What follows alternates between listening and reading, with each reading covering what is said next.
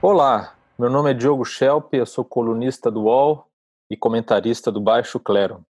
Esta semana eu falei com três cientistas brasileiros, com Carlos Magno Fortaleza, que é infectologista e epidemiologista da Unesp, com o Júlio Croda, que é uma das maiores autoridades em Covid-19 do Brasil e que até poucos dias atrás comandava a diretoria de doenças transmissíveis do Ministério da Saúde, ou seja, ele era praticamente um braço direito do, do ministro Luiz Henrique Mandetta, e com Sandro Cabral, que é coordenador de mestrado em políticas públicas do INSPER, em São Paulo.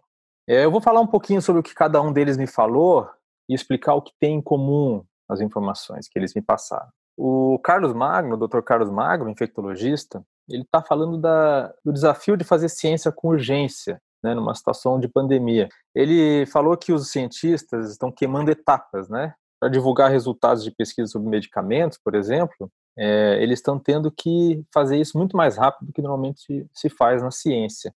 Isso tudo por pressão, né, de, da urgência, né, das pessoas e da pressão política. O que ele, ele descreveu isso como ciência em tempo real.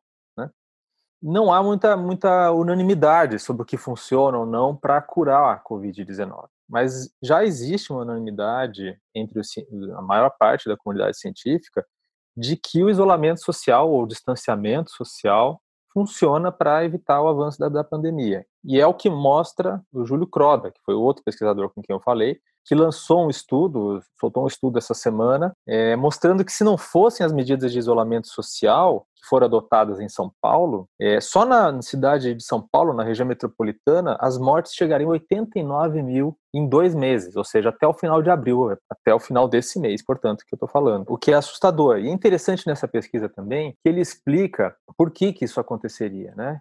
Ele mostra que, a, que o isolamento social está reduzindo a taxa de transmissão do vírus. Ou seja, no início da epidemia em São Paulo, eles fizeram o cálculo, né, pelo número de casos. No início, cada paciente com Covid transmitia o vírus para duas pessoas, em média. Depois que foram adotadas as medidas de, de isolamento, essa taxa caiu para perto de um, ou seja, cada uma pessoa com, com a doença passava para um pouco mais do que uma pessoa. Essa é uma média, né? E essa queda na transmissão, na taxa de transmissão, é que faz com que a curva se achate, né? Continua crescendo o número de casos, mas ele cresce numa proporção muito menor do que aconteceria se não houvesse o isolamento.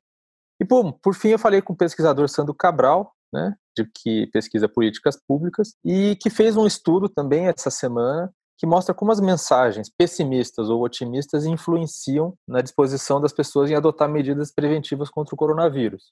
O estudo que ele fez, junto com a pesquisadora Carolina Mello, mostra a importância das autoridades comunicarem com clareza a gravidade da pandemia.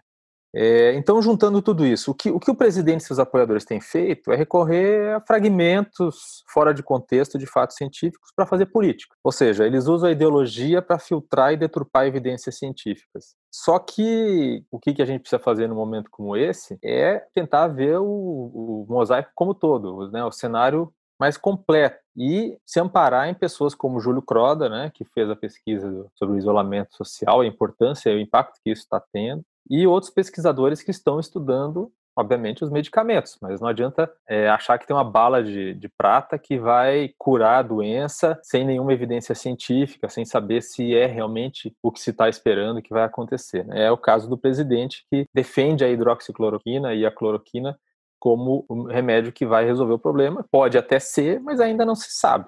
Então, é, o que a gente viu nas últimas semanas é a política se apoderando da ciência, seus objetivos ideológicos e assim por diante. Só que ao falar com os pesquisadores fica cada vez mais claro que é hora da ciência se apoderar da política. É isso aí.